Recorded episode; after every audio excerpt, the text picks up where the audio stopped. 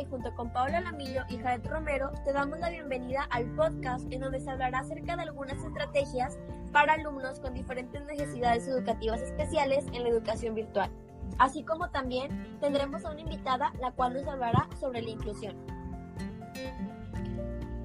¿Qué tal compañeros? Yo les voy a hablar sobre el autismo.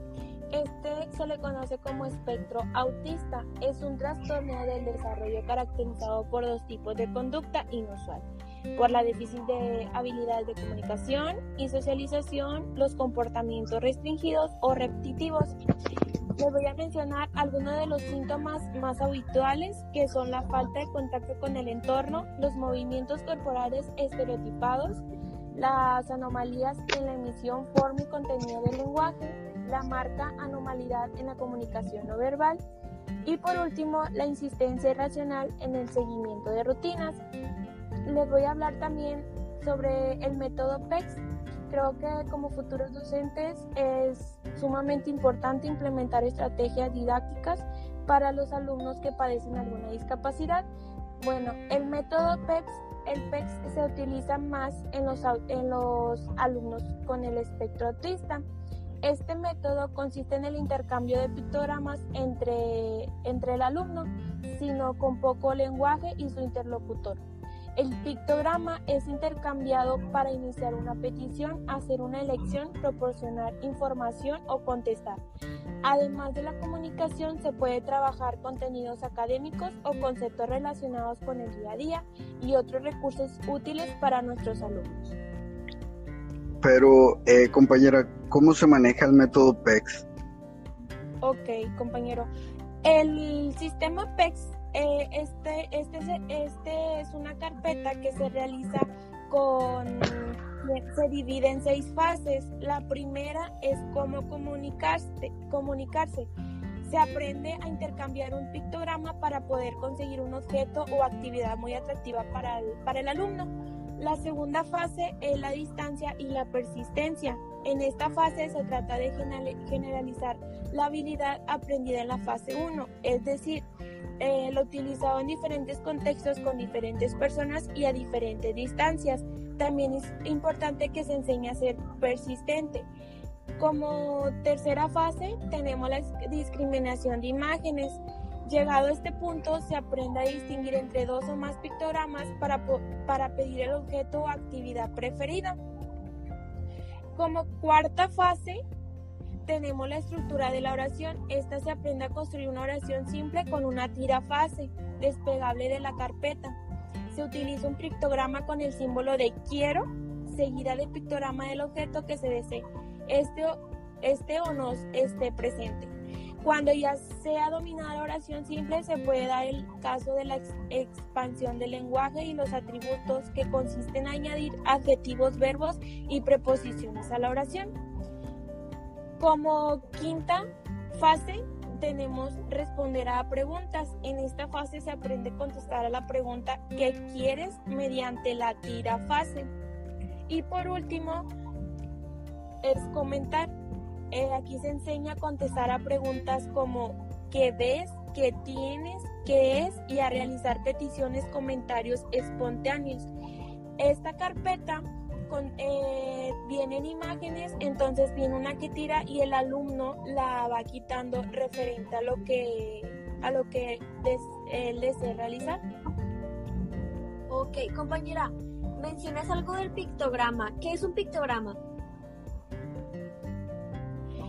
Eh, es para fomentar la comunicación y el desarrollo del lenguaje. El pictograma lo relacionamos como una imagen, por ejemplo, este que, que el alumno desea ir al baño. Ah, ok, tú pones una imagen relacionada con el baño y a esa la podemos relacionar como el pictograma. Ok, entonces es en base a pues dibujos o imágenes. Ah, así es. Ah, ok, muchas gracias compañera.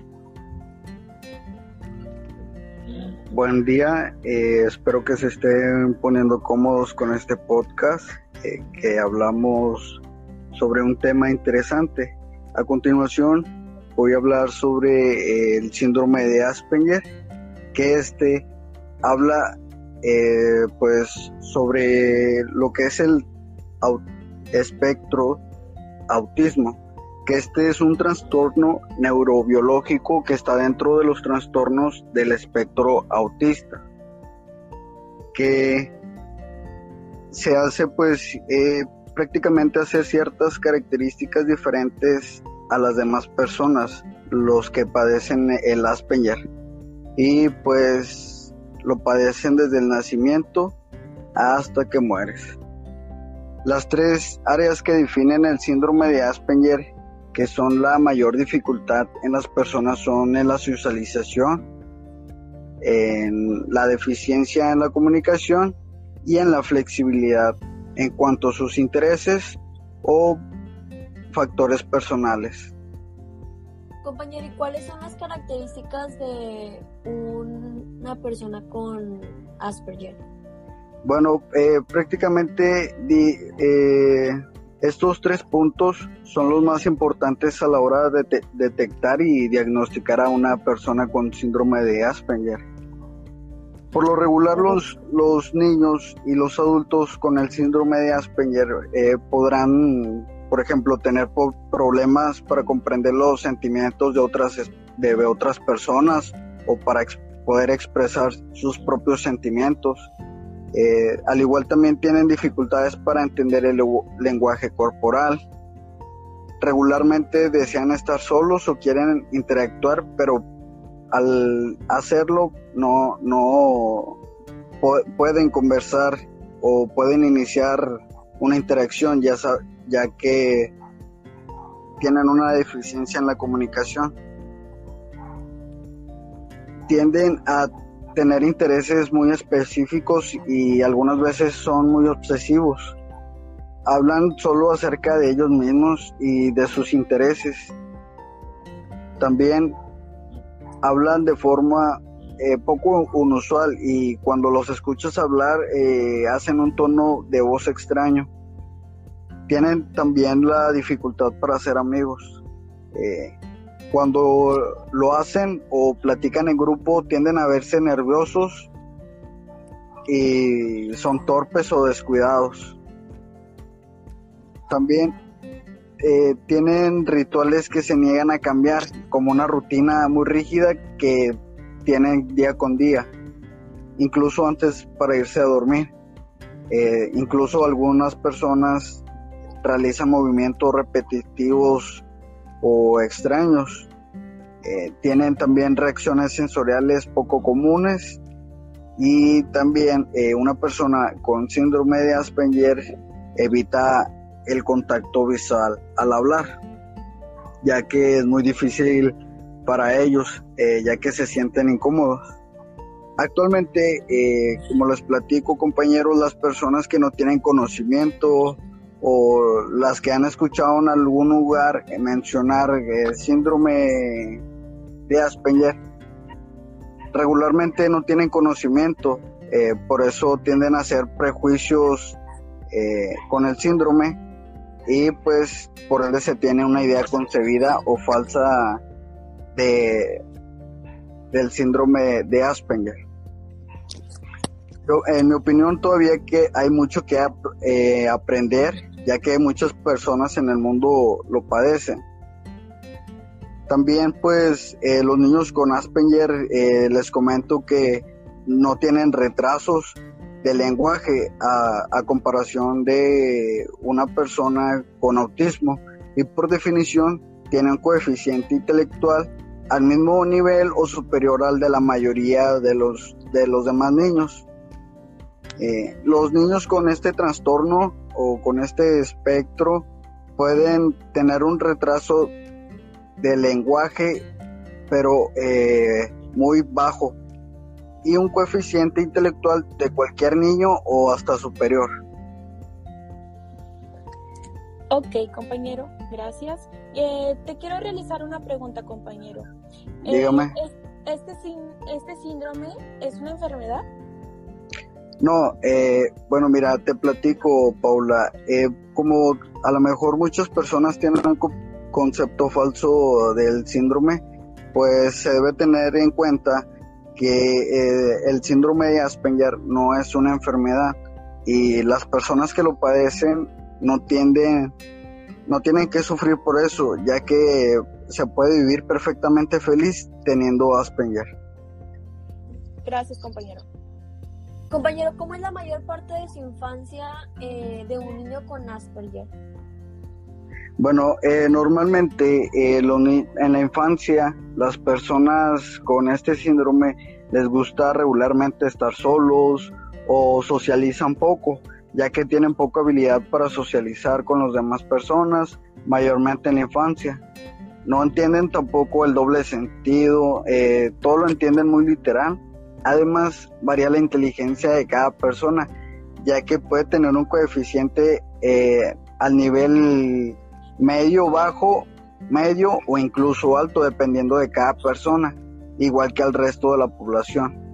Pero eh, solo particularmente en los temas de intereses de las personas con este síndrome de Asperger tienden a desarrollar una habilidad de aprendizaje que supera al de una persona normal. Por ejemplo, te platico, Alondra y Paola, eh, un niño con este síndrome de Asperger te puede leer fácilmente un, libro de su interés, obviamente de 500 páginas, y sin problema te puede mencionar lo que dijo el personaje y te puede decir la página en donde se, se encuentra en el texto. Tienden a memorizar muchísimos datos en base a sus intereses incluso pues se meten de lleno al tema, como si les apasionara o les causara mucha curiosidad. Eh, pues incluso eh, se pueden volver un expertos en el tema. Ok, mira, yo tengo, yo sé que, como lo mencionas, el espectro autista es similar al Asperger, como lo estás mencionando, y se ve de un instituto que se llama Arena. No sé si tú lo, lo sabes, Paola, porque digo, tú hablaste del autismo. Eh, entonces, si un niño con Asperger también puede ir a, este, supongo que también puede ir a este instituto, a esta asociación. Sí, compañera. la asociación Arena está ubicada en Avenidas Las Américas. Este, ahí puede también acudir el niño que presenta Asperger y le pueden hacer un diagnóstico y pues ahí le pueden buscar alguna alternativa que pueda hacer la mamá, ya sea que se quede en, esta institución o adaptarlo a otra institución educativa. Pero este sí, sí deben ir de acudir a esos alumnos. Ok, creo que es importante saberlo porque como futuros docentes podemos ayudar también a los padres de familia que puedan tener algún niño con alguna necesidad, ¿verdad? Sí, compañera. Bueno, eh, y también otra de las necesidades que son importantes es el trastorno por déficit de atención e hiperactividad, como normalmente lo hemos escuchado, TDAH. Este trastorno es muy común verlo en las aulas de clases y como futuros docentes es esencial saber qué tipo de estrategias podemos implementar, más que nada en educación virtual, con todo lo que estamos pasando y que pues ahorita las clases todas son en línea. Como primer punto me gustaría darles una pequeña pues definición de lo que es este trastorno. Dicha necesidad es una afectación crónica que afecta a millones de niños, como se los comentaba, es muy común verlo en las aulas y se dice que eso también puede continuar en la edad adulta. El TDAH incluye una combinación de problemas persistentes, tales como dificultad para mantener la atención, hiperactividad y pues un comportamiento impulsivo.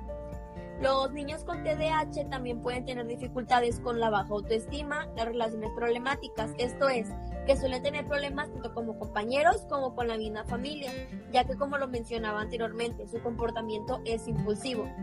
También, pues a causa de su dificultad para mantener la atención, viene el bajo rendimiento escolar. Todas esas dificultades, a pesar de que continúan en la edad adulta, normalmente suelen disminuir. Em, algunas de las características que tienen los niños con TDAH es que comienzan antes de los 12 años de, 12 años de edad, perdón, y en algunos niños se nota a partir de los 3 años de edad. Todas estas características o síntomas suelen ser pueden ser leves, moderados o graves. Y como les comentaba, pueden continuar en la edad adulta, pero normalmente disminuyen. El TDAH ocurre con más frecuencia en los hombres que en las mujeres y los comportamientos pueden ser diferentes en los niños y niñas. ¿A qué me refiero con esto? Bueno, a que los niños pueden ser más hiperactivos y las niñas pueden tender a ser menos atentas. ¿Qué podemos hacer nosotros como docentes para ayudar?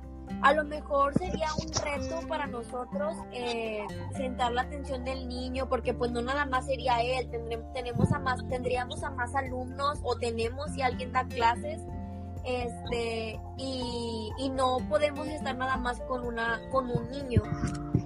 La mayoría de estos niños con ese trastorno no están inscritos en clases de educación especial, pero pues sí necesitan ayuda adicional a diario, o sea, un psicólogo, una maestra de apoyo.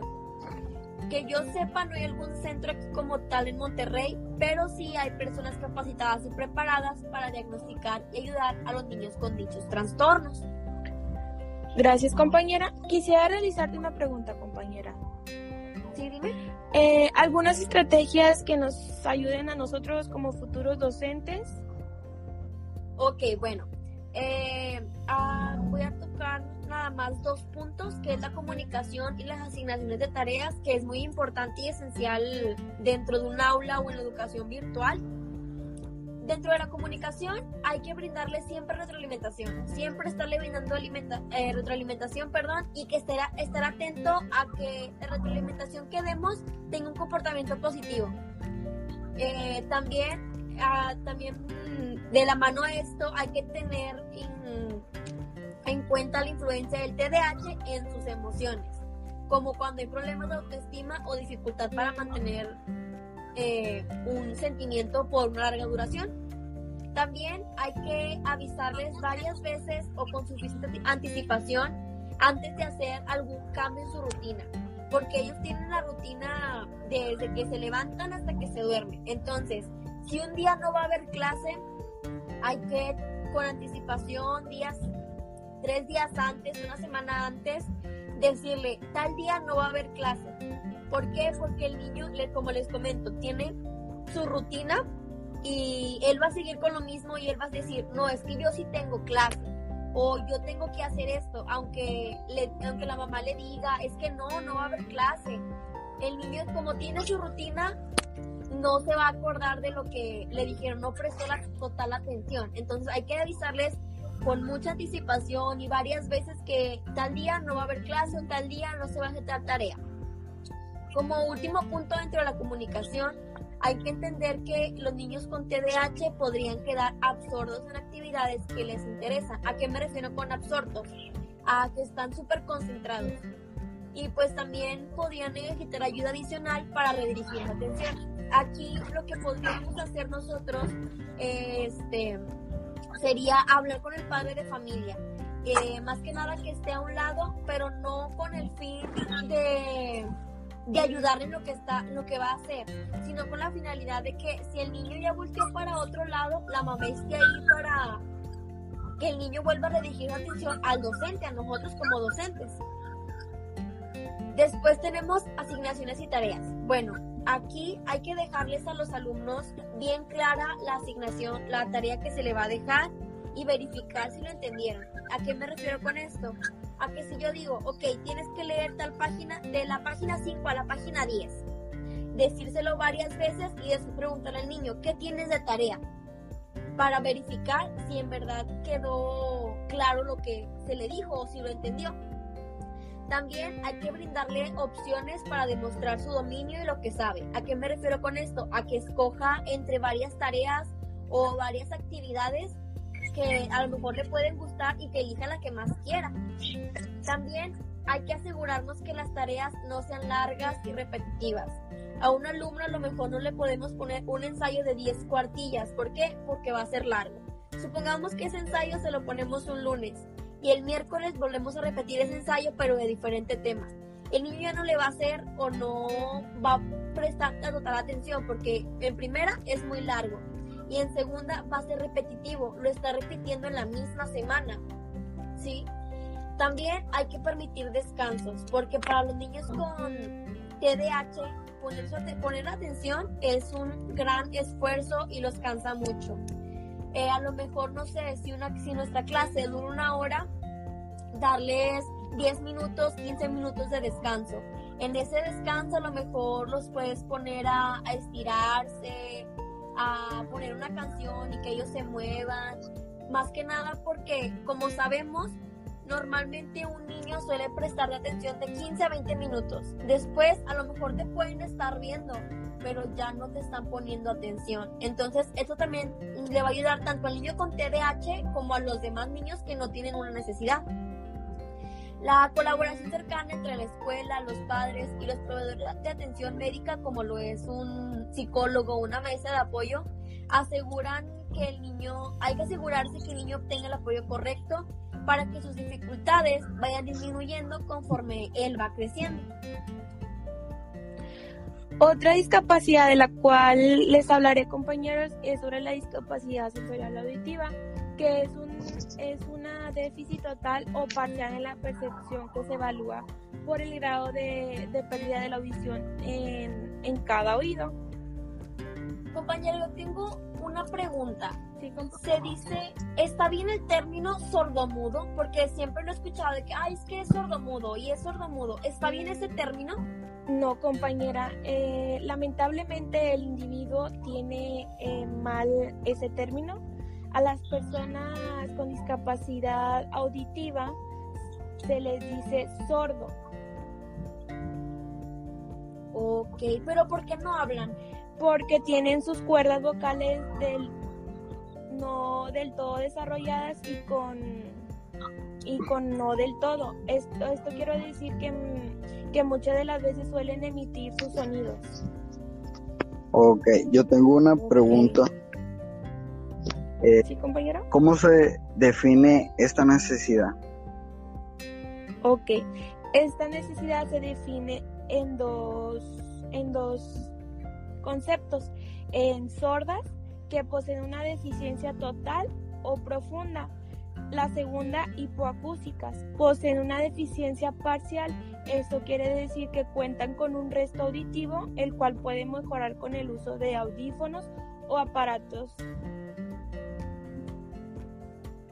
Ok, compañera, ¿y hay, hay lugares de aparición dentro de, de esta discapacidad? Sí, existe unilateral, que es uno, y bilateral, que son dos, ya sea en un oído o en los dos. Ok. ¿Algunas estrategias dentro de la educación virtual que podemos implementar?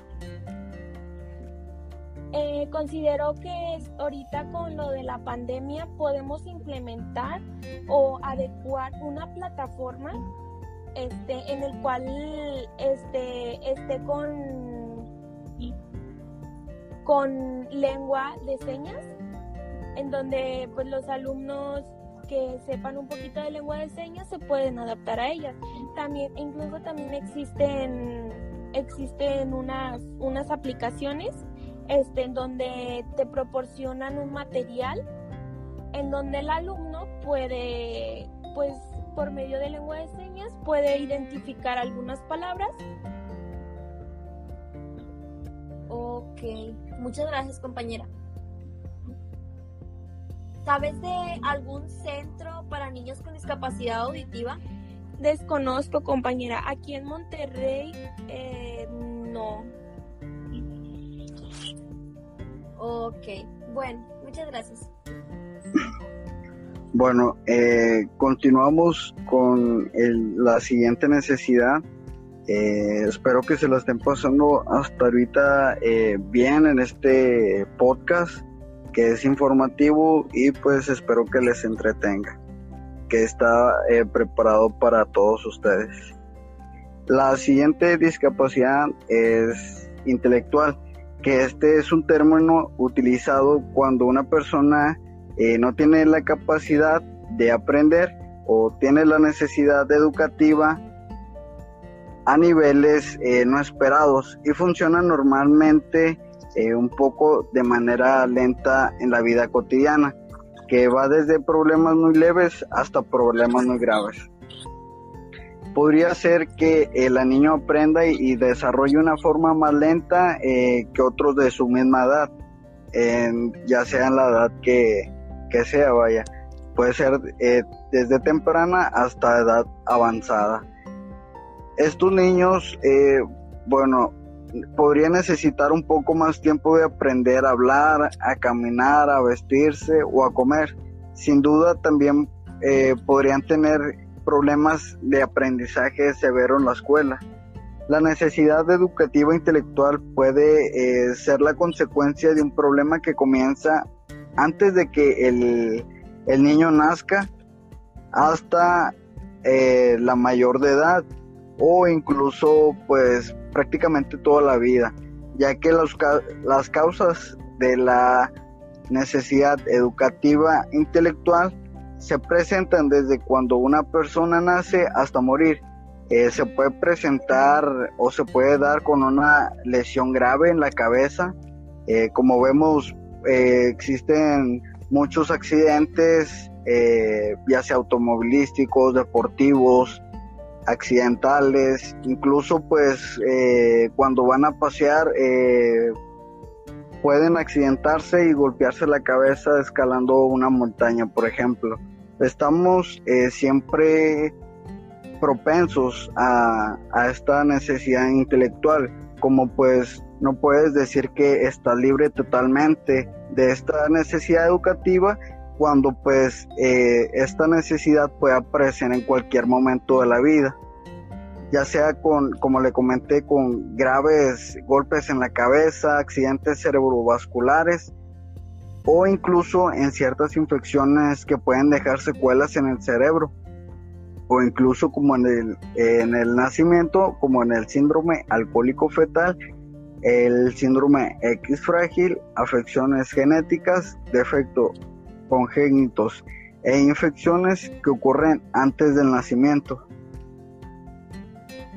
Muchas gracias compañero, muy interesante desconocía un poco de esta discapacidad. Eh, voy a realizarte una pregunta, compañero. Adelante. Eh, ¿Me puedes mencionar algunas características de la discapacidad intelectual? Eh, claro, mira, citando a Sáenz y a Quiroga. En 1989 nos menciona cuatro diferentes aspectos de la vida de cada persona con esta necesidad educativa intelectual. Que por ejemplo nos vamos a las físicas, que viene desde el equilibrio escaso de sus extremidades, de sus músculos, de sus nervios, eh, que va la locomoción eh, deficitaria, dificultades en coordinaciones complejas, eh, dificultades en destrezas manipulativas, también están lo que son cognitivas, que es el déficit de memoria, tanto activa o de trabajo como semántica. Eh, el otro sería déficit en la formación y uso de categorías. También en la déficit de solución de problemas que se le presenten eh, enfrente eh, sería un, un problema que, que, tuviera este tipo de personas con esta necesidad intelectual. También se presenta el déficit lingüístico, el déficit en el conocimiento social y pues en personales eh, como viene siendo el bajo autocontrol y menor control interno de, de, sus pensamientos tendencia a evitar el fracaso más que a buscar el éxito tienden a ese miedo. Dificultades en el autocuidado personal eh, posibilidad de existencia de alteraciones de personal, personalidad, ansiedad, eh, que pueden presentarse por no entender lo que ven a, su alrededor en cualquier parte de, su vida. Y las sociales que va el retraso evolutivo en el juego, ocio y rol sexual y dificultades en las habilidades sociales, especialmente las complejas y que son de comunicación en general. Bueno, eh, a partir de allí, compañeras Paola, Alondra y los que nos escuchan en este podcast, A partir de ahí, estas características se deben empezar a trabajar con los alumnos en el ámbito educativo. Señale acciones en la escuela o en el aula para trabajar y llevar a su vida cotidiana. En caso de que no se trabaje con ello en lo educativo, tendrán a presentarse problemas a las personas y afectarán en su, en su calidad de vida. Eh, es importante todo lo que nos menciona, la verdad yo también desconocía mucha información de esta necesidad, pero yo les recomendaría un, un centro en donde podemos llevar a cualquier persona con una necesidad educativa, que es el Centro Regiomontano de Educación Especial y está aquí en Monterrey. Bueno, como última necesidad, pero no menos importante, tenemos el síndrome de Down. Yo considero que no es muy común verlo en un aula de clases. ¿O qué opinan ustedes, compañeros? Eh, concuerdo contigo, compañera. Creo que este síndrome, este, no está muy frecuente en las instituciones. Este, considero que ya no que, no es muy común verlo. A lo mejor eh, lo llevan a, otras asociaciones especializadas en, pues para impartirle clases a los niños de síndrome de Down. Eh, pues sí, en mi opinión, pues Opino que la Secretaría de Educación Pública, en conjunto de todos los maestros, docentes, directivos, no están realmente preparados, incluso la, la, la población educativa como los alumnos, padres de familia, no están al 100% preparados para manejar lo que es la inclusión en el aula. Incluso vemos eh, que las personas todos los días, vaya, Incluso vemos que las personas con síndrome de Down no es común topártelas en un, en un trabajo formal, ya que incluso las oportunidades en la sociedad, en el ámbito laboral, son, son pocas. Compañeros. Bueno, esta necesidad es un trastorno genético que se origina cuando la división celular anormal produce una copia adicional total o parcial del cromosoma 21 este material genérico adicional provoca cambios en el desarrollo y las características físicas relacionadas con el síndrome de Down. Dicho trastorno, como se menciona, varía en gravedad de un individuo a otro y provoca incapacidad intelectual y retrasos en el desarrollo de por vida. Los niños, los niños y los adultos con síndrome de Down tienen un aspecto facial definido. ¿A qué me refiero con esto? A que pues es muy fácil identificarlos. Si bien no todas las personas con síndrome de Down tienen las mismas características, algunas de las más frecuentes es que tienen el rostro aplanado, la cabeza pequeña, el cuello corto, lengua protuberante. ¿A qué me refiero con lengua protuberante? A que suelen tener mucho la lengua de fuera, por así, así le, le dicen. También suelen tener párpados inclinados hacia arriba, orejas pequeñas o de forma inusual, poco tono muscular, manos anchas y cortas con un solo pliegue en la palma, dedos de las manos relativamente cortas, manos y pies pequeños, tienen una excesiva flexibilidad, también tienen manchas blancas en la parte del color del ojo, esto es en el iris, y se le denomina manchas de Brushfield. También suelen tener una muy baja estatura. Los bebés con síndrome de Down pueden ser de estatura promedio, pero por lo general crecen más lentamente y son más bajos que los niños de la misma edad. Las células humanas generalmente contienen 23 pares de cromosomas. Un cromosoma en cada par proviene de tu padre y otro pues de tu madre. El síndrome de Down se genera cuando se produce una división celular anormal del cromosoma 21 este material genético adicional es responsable de los rasgos característicos y de los problemas de desarrollo del síndrome de Down.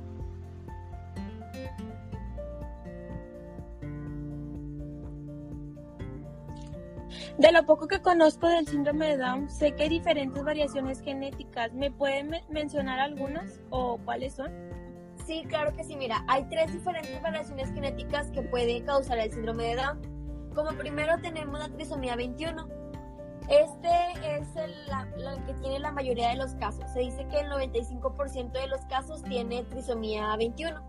La persona tiene tres copias del cromosoma 21 en lugar de las dos copias habituales en todas las células. ¿Por qué sucede esto? Pues por la división celular anormal durante el desarrollo del espermatozoide o del óvulo. Como segunda variación tenemos el, el síndrome de Down mosaico. Esta forma es poco frecuente solo algunas células de las personas tienen una copia adicional del cromosoma 21. Este cromosoma de células normales y anormales ocurre por la división celular anormal después de la fertilización. Y pues como tercera y última variación tenemos el síndrome de Down por traslocación. El síndrome de Down también puede ocurrir cuando parte del cromosoma 21 se une a otro cromosoma y esto puede pasar antes o durante la concepción del embarazo. Eh, la mayoría de las veces tenemos por decir que el síndrome de Down es hereditario y la verdad es que no, no es hereditario. Esto se produce por un error en la división celular en las primeras etapas del desarrollo del feto. Lo que a lo mejor podría ser hereditario es el síndrome de Down por translocación. Este se puede transmitir de padres a hijos. Sin embargo, es muy poco probable a que eh, puedan tener este, esta, este síndrome de translocación. Eh, si alguien, si algún niño lo llega a tener y su padre igual, es porque lo heredó de su papá. Algunas estrategias para mejorar la atención del alumno sería que lo llamemos por su nombre siempre que nos dirijamos a él. Hay que llamarlo siempre por su nombre, si no, no va a poner nada de atención. Esta estrategia que voy a mencionarles a continuación no va encaminada tanto a la educación virtual, pero es importante mencionarla ya que siempre que hablemos con un niño de ese trastorno hay que ponernos a su altura y siempre mirarlo cuando hablamos. Y también hay que asegurarnos que él también lo esté haciendo. Hay que asegurarnos que él también nos esté viendo y nos esté poniendo atención. Ahora sí, volviendo a la educación virtual, cuando le preguntemos algo hay que darle tiempo para que él lo responda. Después tenemos que también hay que presentarle las cosas uno por uno y eliminar distractores. ¿A qué me refiero con presentarle cosas uno por uno? A que si vas a, vas a decir alguna actividad, hay que enseñarle lo que es para que él te ponga atención. Si no, no va a poner atención. Hay que, es como les comenté, hay que mostrarle lo que vamos a hacer. Porque todo lo que ellos ven los hace prestar más atención de lo que escuchan. Entonces nosotros les, ayudaremos a entender mejor, ¿sí? Eh, lo podemos hacer por medio de fotos, dibujos, pictogramas, como se mencionaba, como mencionaba nuestra compañera Paola en una de las necesidades. Hay distintas asociaciones para llevar a los niños con dicho trastorno, como por ejemplo está la Asociación Down Monterrey, está Teddy Vanguardia en síndrome de Down, el Centro Regiomontano de Educación Especial, como se mencionaba en la, en la discapacidad anterior, está el Centro de Educación Integral Avanzada. No sé si conozcan alguna otra compañera, ya que es muy importante que sepamos algunos lugares para los niños con este síndrome. Eh, sinceramente, compañera, desconocía de esas asociaciones pero déjame tomo nota este porque sí es, muy importante como futuros docentes pues saber las distintas asociaciones por si tenemos algún alumno o algo pues recomendarles asociación. Exacto.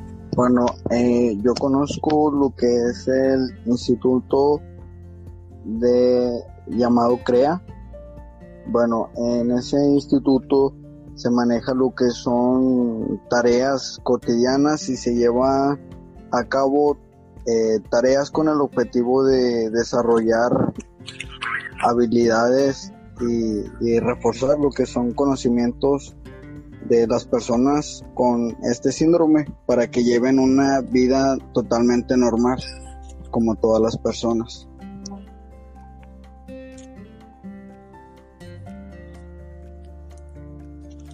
Yo quiero hacerles una pregunta, compañeros.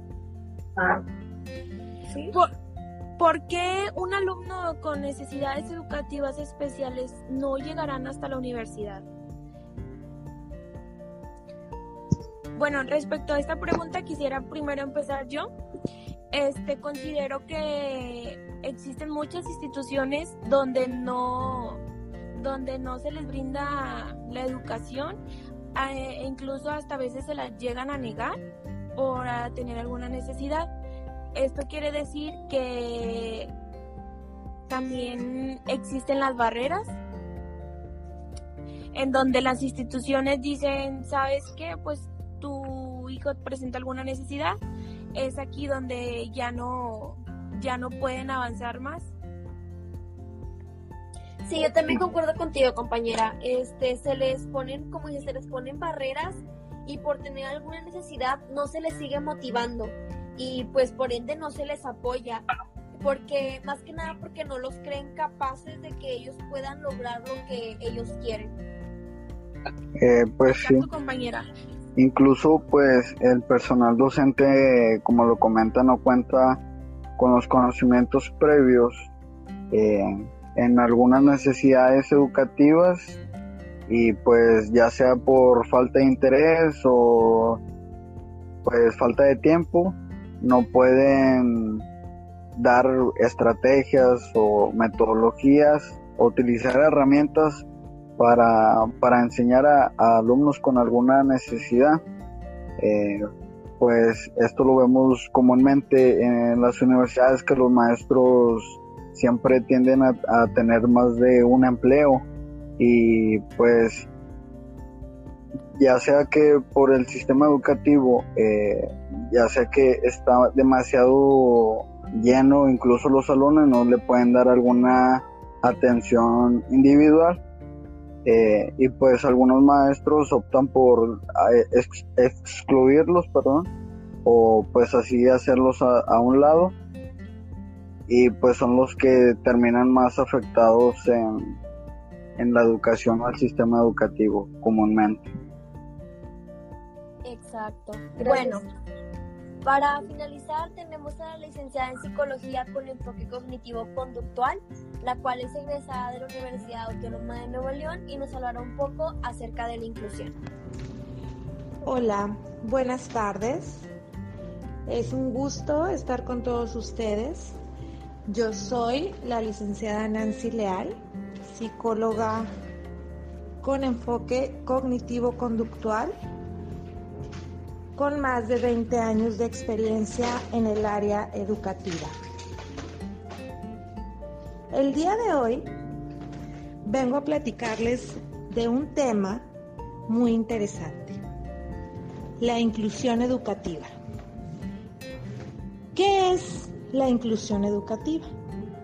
¿Cómo podemos lograr la inclusión? ¿Quiénes deben ser incluidos? ¿Y qué consecuencias puede traer una buena inclusión, una adecuada inclusión? Todos estos temas los vamos a hablar de manera general, pero dando herramientas específicas que pueden ser de gran ayuda para maestros y también para padres que puedan escuchar este audio. Empecemos con qué es la inclusión. ¿Qué es la inclusión? Creemos que la inclusión solamente es incluir o sumar a alguien, cuando en realidad la inclusión es reconocer que hay diferentes habilidades, que tenemos hijos y tenemos alumnos con diferentes habilidades. Por lo tanto, nuestra responsabilidad es ofrecer diferentes métodos para que ellos puedan tener aprendizajes significativos.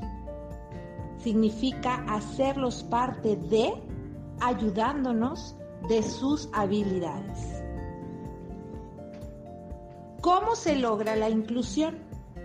Bueno, pues también tendríamos que entender que la inclusión es un proceso, no es algo que se logre de un día para otro es algo que puede ser cambiante, modificable, y podemos empezar haciendo cambios, adecuaciones a la currícula de nuestro alumno de acuerdo a las habilidades que el niño tiene. En casa podemos hacer adecuaciones a las tareas que se le encargan de acuerdo a las habilidades que nuestro hijo tiene. Otra herramienta para lograr eh, la inclusión es que también tenemos que modificar nuestras expectativas. ¿De acuerdo a qué? Igualmente, a las habilidades que nuestros hijos o nuestros alumnos presentan y no a las del estándar. ¿Quiénes deben de ser incluidos? ¿Quiénes son parte de la inclusión educativa? Todos aquellos alumnos o aquel hijito que presenta una desfase en cualquier área del desarrollo. ¿Cuáles son las áreas del desarrollo de los niños? Si presenta una desfase en su lenguaje, en su área física, en su área cognitiva, adaptativa o emocional, este alumno o este hijito ya tiene que tener un proceso de inclusión. Hay alumnos que presentan no solo desfase en una, sino en varias de estas áreas. Y hay trastornos específicos como el Asperger, el síndrome Down, el, déficit de atención, el trastorno fonológico, etc. Sin embargo, hay otros que no tienen un diagnóstico, pero el maestro o el papá es capaz de reconocer que hay una, una irregularidad en un área de su desarrollo y por lo tanto, desde ese momento es importante empezar a hacer adecuaciones para que el niño reciba información de acuerdo a sus habilidades. Y por último, ¿qué consecuencias tiene una buena inclusión? Definitivamente, hacer bien nuestro trabajo le da un sentido real de pertenencia a los padres y a los alumnos. El sentido de pertenencia trae grandes beneficios para cualquier ser humano. Le da seguridad, le da confianza, regula su autoestima, ayuda a que las habilidades con las que cuenta sean desarrolladas y fortalecidas, pero también habilita habilidades, valga la redundancia, con las que el alumno no cuenta. Por lo tanto, el manejo correcto de una buena inclusión será siempre de gran beneficio, no solo para el alumno, sino para sus padres y para la comunidad educativa que está haciendo bien su trabajo.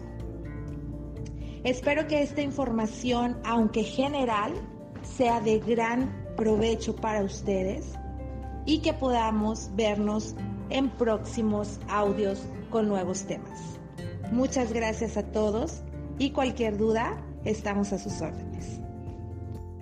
Claro, y es muy enriquecedor lo que comenta la licenciada. Para terminar este podcast, en conclusión, una educación inclusiva nos, nos pide a todos flexibilidad. Una educación inclusiva tiene que ver con el enriquecimiento de todos los alumnos, estimulando un sentido de comunidad basado en la cooperación y el respeto. También implica el que todos los alumnos y docentes estemos dispuestos a aprender. Implica un constante desafío y un permanente autoenfrentamiento hacia la posibilidad de cambios para aceptar cambios en nuestro entorno debemos estar abiertos para producir cambios personales. Cada uno de nosotros es un engranaje en la comunidad educativa, siendo además habilitadores de oportunidades sociales. Y para terminar este podcast, quiero terminar con la frase y llevarnos todos a la reflexión. La discapacidad más grande se lleva en el corazón. no en el cuerpo.